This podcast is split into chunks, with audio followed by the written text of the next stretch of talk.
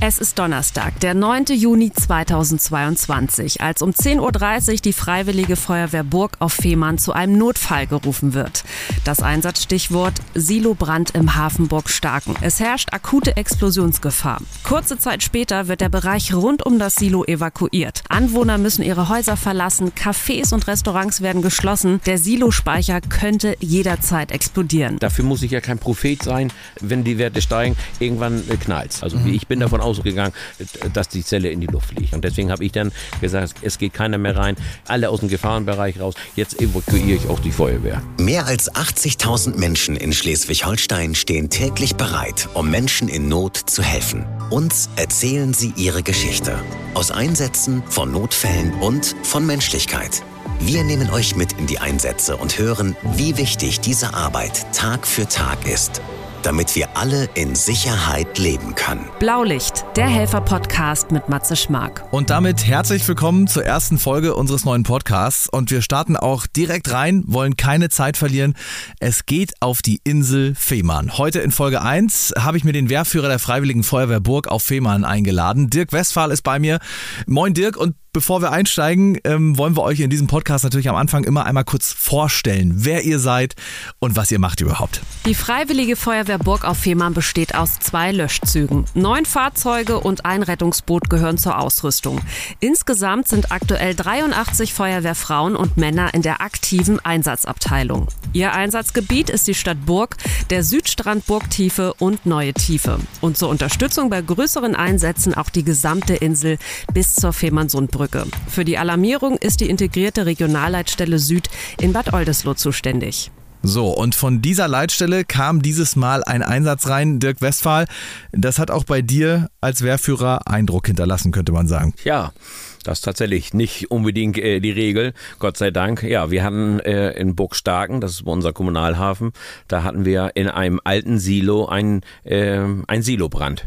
Also da brannte in einer Zelle, so ein Silo ist ja aufgebaut mit mehreren Zellen und in einer Zelle äh, hatte man festgestellt, dass der, der Schüttgut, in diesem Fall Raps, angefangen ist zu brennen.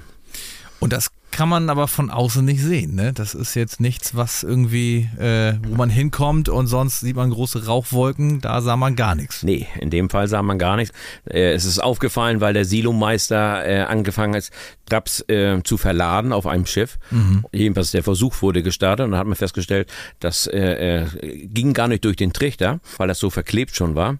Und äh, dabei, dann hat man angefangen zu stochern und bei dem Stochern kamen dann diese Glutnester raus, dass man gesagt, ups, hier brennt das ja drin. Das heißt, das ist ein Silo, das ist ein geschlossener Behälter. Da drin wird was gelagert, in dem Fall Raps. Ja, und dann muss ich das nochmal Und was passiert ja. da genau? Ja, also ist ja, äh, der Silo, das ist das, was man sieht, ist ja ein großes Gebäude, aber in dem Silo sind verschiedene Zellen. So ein Silo und in diesem Fall, meine ich, hatte der Silo 16 Zellen und die sind äh, unterschiedlich groß. Unsere betroffenen Zellen konnte man 120 Tonnen äh, Getreide drin lagern. Mhm. So ähm, ist circa 30 Meter hoch.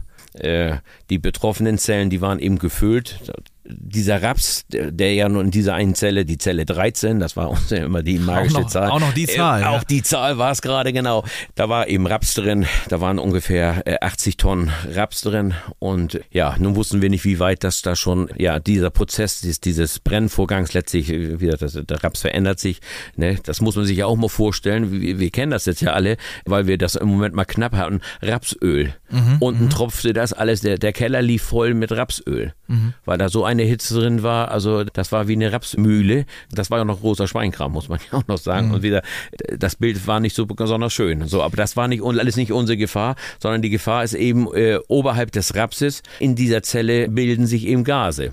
So mhm. und und diese diese Gase in ihrer Konzentration und ihrem Mischverhältnis waren eben hochexplosiv. So, und das, das war unser eigentliches Problem. Das heißt, eigentlich habt ihr da nicht vor einem, vor einem Rapsbunker gestanden, sondern vor einer kleinen Bombe. genau so, so muss man das jetzt im Nachhinein ja sagen. Das haben wir ja alles erst auch äh, während des Einsatzes ein Stück weit gelernt, worauf man achten muss. So, und ich hatte ja, da ja, ja. Eine, eine, eine, Fachberatung da. Es gibt extra Fachberater für Silobrände und der war glücklicherweise gerade in Eckernförde, dass der hier um die Ecke war und dass er relativ zügig dann sich äh, nach Burgstaden begeben hat. Und den hatten mhm. wir angefordert und der hatte uns dann auch wertvolle Tipps gegeben, äh, wo wir jetzt darauf achten müssen. Dass wir eben messen müssen, um diese Konzentration einfach festzustellen, wie weit ist das da schon und wie weit ist dieser Prozess des, des, des Verbrennens schon und um eben auch Maßnahmen einzuleiten. Denn wie gesagt, äh, so ein, so ein, so ein Silobrand sollte man tunlichst nicht mit Wasser bekämpfen. So, und mhm. das ist ja, sag mal, unser klassisches Löschmittel. Und wenn das dann ausfällt, dann haben wir natürlich erstmal ein Problem. Warum fällt das aus? Warum kann man das nicht klassisch mit Wasser runterkühlen, löschen? Ja, das kennt ja an sich auch jeder. Wenn du, wenn du Wasser auf irgendetwas Heißes bringst, dann kriegst du einen Wasserdampf mhm. und den können wir in der Zelle absolut nicht gebrauchen. Und das dehnt sich aus und dann, ja, dann kann das natürlich auch die Zellenwände zum Bersten bringen. Das heißt, dann hätte es auch geknallt vielleicht. Dann hätte es ja. auch vielleicht geknallt. Ja, oder, oder sehr wahrscheinlich. Ähnlich sogar. auch wie beim Schornsteinbrand. Das sollte mhm. man da natürlich auch nicht tun. Ne? Mhm. mhm. So, dann fliegt dir auch um die Ohren. So, und jetzt äh, ist das ja nicht so, dass im Silo jemand wohnt, aber nee. drumrum wohnen natürlich Menschen. Es waren Besucher unterwegs, es war auch schon so halbe Feriensaison, also so halb zumindest für ein paar Bundesländer, aber es waren schon ein paar Touristen da. Es ja. ist ja auch ein Ort, der gut besucht wird, da ist viel los, da ist Gastronomie, ja. es ist der Hafen. Ja, genau. Das Leben mussten wir äh, sofort da beenden, ganz, ganz schnell. Mhm. Da gab es gar nicht viel vertun, dass wir gesagt haben, äh, hier muss unverzüglich alles raus, was hier nicht hergehört und nicht äh, sein darf.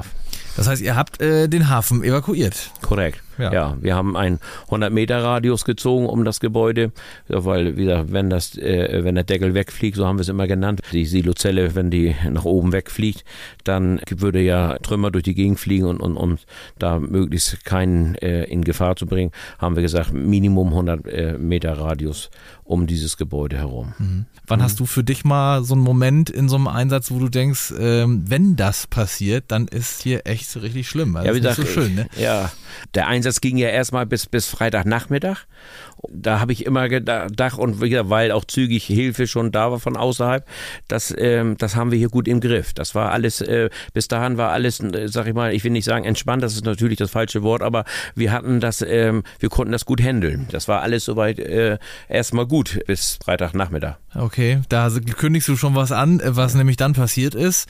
So, wir, ähm, wieder, wir haben immer gewusst, das Feuer ist nicht aus, aber wieder, mhm.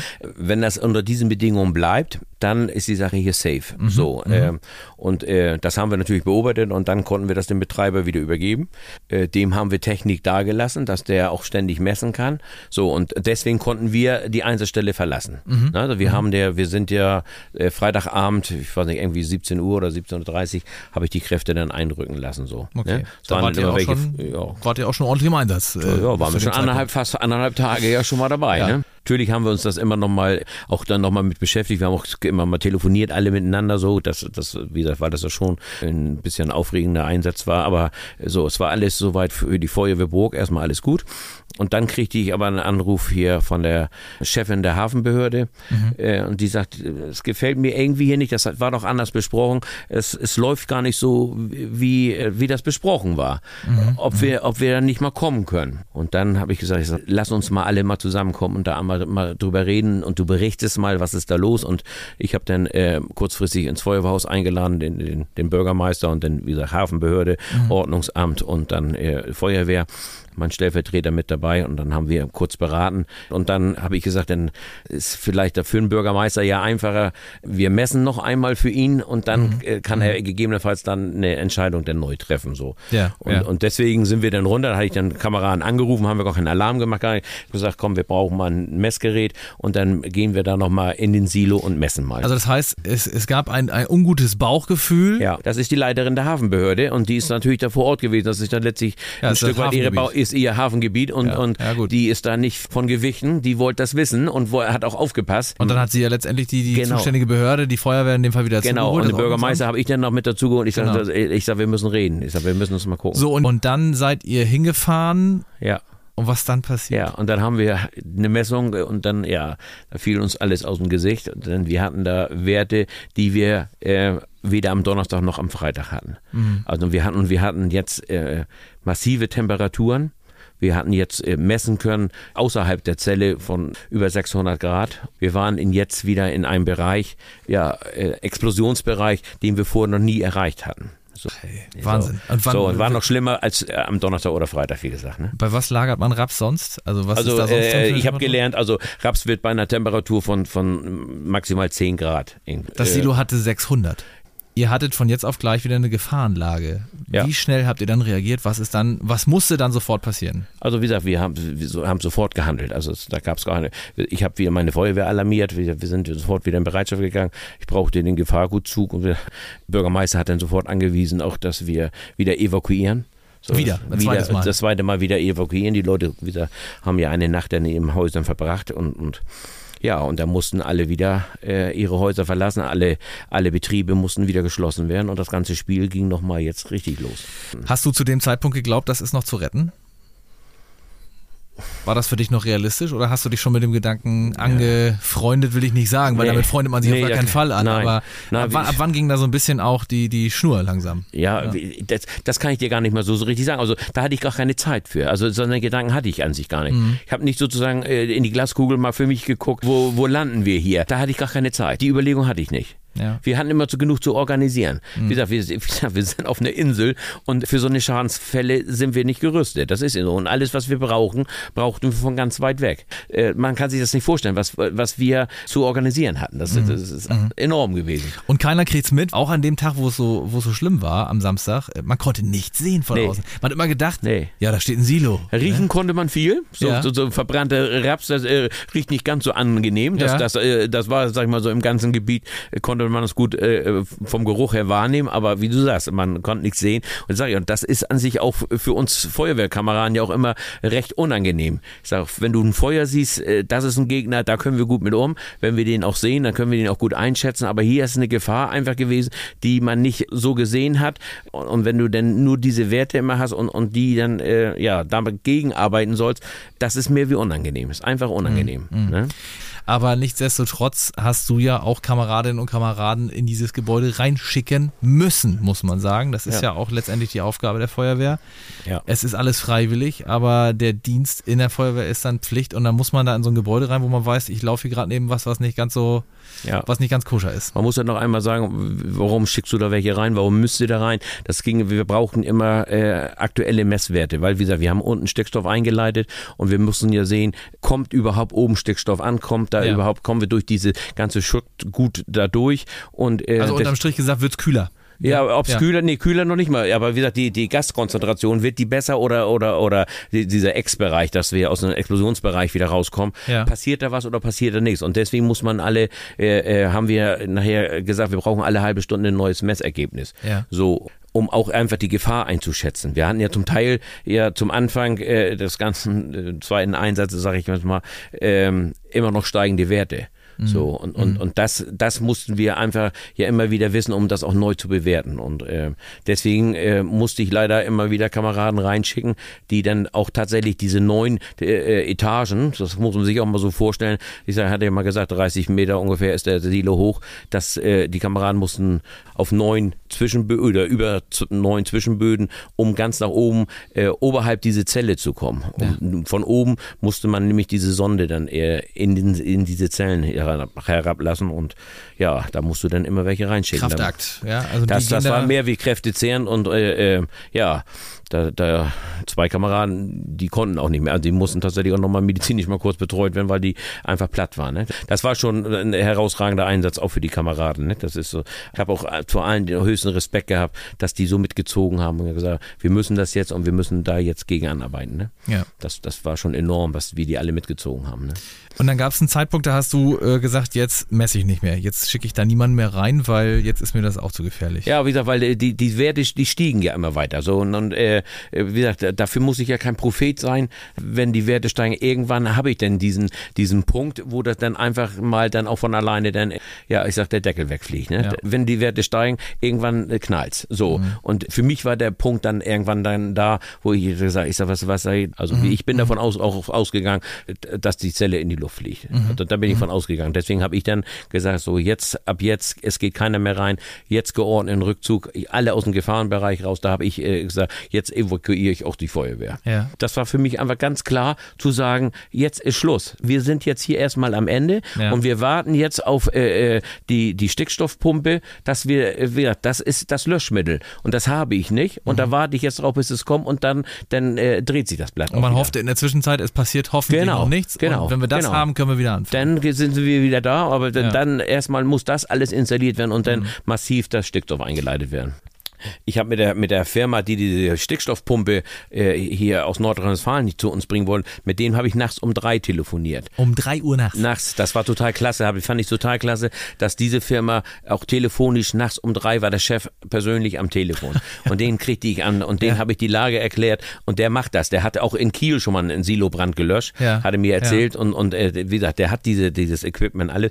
Der, hat- der hat mich dann gefragt, was so, brauchst du das kleine oder große Geschirr? So, und Mhm. war für mich klar, was, ohne das zu kennen, was klein oder groß, ich sag groß. Ja, Alles, ja. was du hast, her damit. Ja, Ne? ja. So, und der hat dann gesagt, so pass mal auf, ähm, morgen früh starte ich, belade meine LKWs, ich weiß jetzt ungefähr, was du brauchst und dann, und dann machen wir uns auf den Weg. Ja, wie gesagt, wir haben nachher eine Messsonde äh, fest installiert, dass wir nicht mehr ständig alle halbe Stunde da hoch mussten. Ja. Das war mir ja auch hier einfach wichtig. Und Ja. das, bis das alles so steht, das, das funktioniert ja nicht auf Anhieb. Die ersten zwei Messsonden sind uns dann da in den Silo gefallen, weil die abgebrannt waren und so weiter, weil die Hitze nicht ausgehalten hat. Ja, das passiert ja wieder. Das ist ja alles, ähm, wir haben es irgendwie ausprobiert und wir haben uns da so, so lang gehangelt, was können wir nun tun und wie können wir es tun und so. Das waren auch alles äh, so positive Erfahrungen. Wer alles uns dazugearbeitet hat, mitgeholfen hat. Ich sage ja, da, da ein Schlosser da von unten vom Hafen, der, der, ja, den konnte ich dann sonntags anrufen und gesagt, ich, du musst mal was, ne? ja, ich, muss an die Drechselbank oder wie nennt sich das, an die Drehbank. Ja, ja. Da muss ich, äh, das sowas habe ich nicht, das baue ich dir. Ja, ne? So ja, und all ja, solche ja. Sachen. Und die haben alle toll mitgemacht. Das, das war natürlich dann auch, ja, man kennt sich auf der Insel und das, das war natürlich ein positiver äh, Erlebnis nochmal wieder. Ja, ne? letztendlich ist man ja froh, wenn man helfen kann. Ne? Ja, also äh, ja, ja, waren ja alle, das waren ja ne? alle Leute, die, äh, Ja. wie gesagt, die haben alle gesagt, wir müssen jetzt zusammenstehen und wir müssen hier helfen, so, ne? So, das, ja. Wann war der Zeitpunkt, wo du wusstest, wir haben es gepackt? Jetzt ist es tatsächlich geglückt. Es ist runtergegangen von der Temperatur und äh, es war keine Bombe mehr da im Silo. Guck, Ich kann es dir jetzt gar nicht mehr sagen. Ich, man kam nachher sowieso selbst schon durcheinander. Ich wusste gar nicht mehr, welchen Wochentag wir hatten. Ne? Weil man da so, man stand da so unter Strom.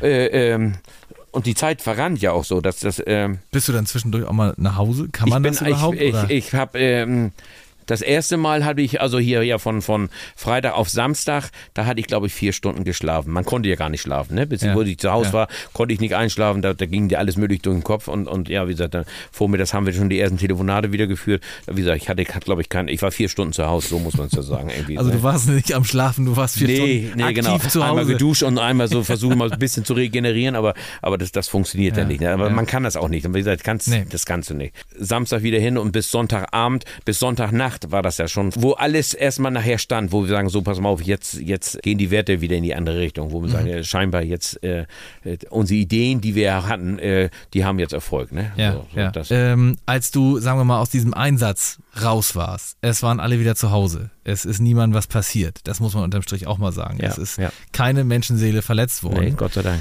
Außer die Nervenzellen, deine, ja, und viele An- andere. Von den, meinen Kameraden genauso. Also Ja, ich und bin da nicht viele, alleine. Viele andere, aber wann hattest du mal einen Moment für dich, darüber mal kurz so mit sich persönlich nachzudenken und mal kurz äh, äh, zu resümieren, was da die letzten Tage los war?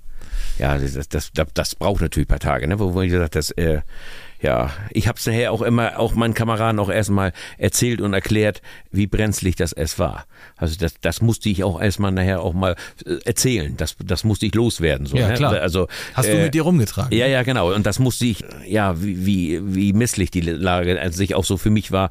Wie gesagt, ich, das konnte ich denen noch nicht eins zu eins sagen, weil ich dann, ich weiß nicht, ob ich dann Panik verursacht hätte, aber, aber das wäre schon äh, ja nicht unbedingt hilfreich gewesen, um einen, ich sag mal, ja, einen geordneten Einsatz dann noch zu machen. Ja. So, wir haben öfter noch mal zusammengesetzt. Ich habe auch gesagt, das geht so nicht weiter. Ne? Das Ja. habe ich für mich auch gesagt. Sag, also so ein Juni kann ich nicht äh, jeden Monat haben. Ne? Das, das halte ich nicht durch. Ne? Das geht nicht. Das ist ja Gott sei Dank dann auch was Einmaliges, hoffe ich ja mal, dass man dann auch wieder, wieder in normalen Gefilden kommt. Ne? Ihr seid in dem Moment natürlich Helden für uns alle, weil ihr da die Feuerwehr seid. Ich weiß, das hört ihr immer gar nicht so gerne, Nee, aber, nee. aber ihr seid natürlich hauptsächlich auch, und da will ich drauf kommen, ihr seid Menschen, ne? Ja. Also Nachbarn und man wohnt zusammen, man, Ja. man hat Dorfleben zusammen, man hat Stadtleben zusammen, man hat Inselleben zusammen auf Fehmarn. Ja, letztendlich ist das ja auch nur menschlich, was du gerade beschreibst, dass man dann mal so einen Moment braucht, dass man das auch mal erzählt. Ja, genau. Und nicht nur jetzt hier uns, das ist ja jetzt ein paar Wochen danach. Ja, Aber klar. du erzählst das deinen Kameraden und Kameradinnen dann auch. Und das drüber reden, würdest du sagen, das ist ein ganz elementarer Inhalt der Feuerwehrarbeit? Genau, ist so. So ein Einsatz schweißt natürlich auch wieder zusammen. Und das ist, so blöd wie dieser Einsatz war, äh, ja auch das Positive an der ganzen Geschichte. Ne? Wir haben ja äh, durch die Pandemie äh, viel Kameradschaft verloren. Verloren, falsche Wort. Nicht leben können. Wurde pausiert, ja. musste pausieren und äh, davon lebt Feuerwehr. Feuerwehr braucht Kameradschaftspflege, damit man sich aufeinander verlässt und äh, ich sag mal, gemeinsam Zeit verbringt und, und so weiter. Das ist unser Erfolg. Gemeinsam sind wir stark. Also dieser Gedanke so. Das fand die ganze Zeit nicht an. Wir haben Online-Dienst gemacht. Feuerwehr ist ein Handwerk.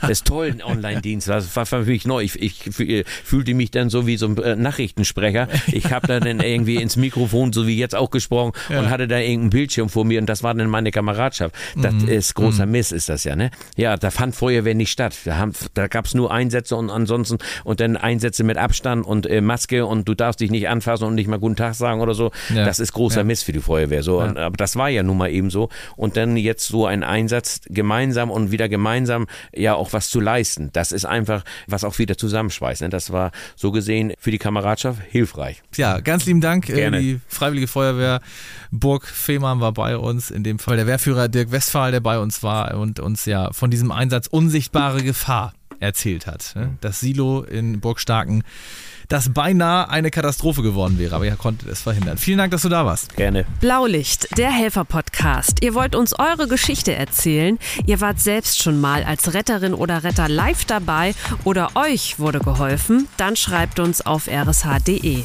Das war Blaulicht, der Helfer-Podcast. Ein RSH-Original-Podcast von Ulrike Kirchner und Matze Schmark. Alle Folgen hört ihr auf rsh.de und in der RSH-App. Eine Produktion von Regiocast, deutsches Radiounternehmen.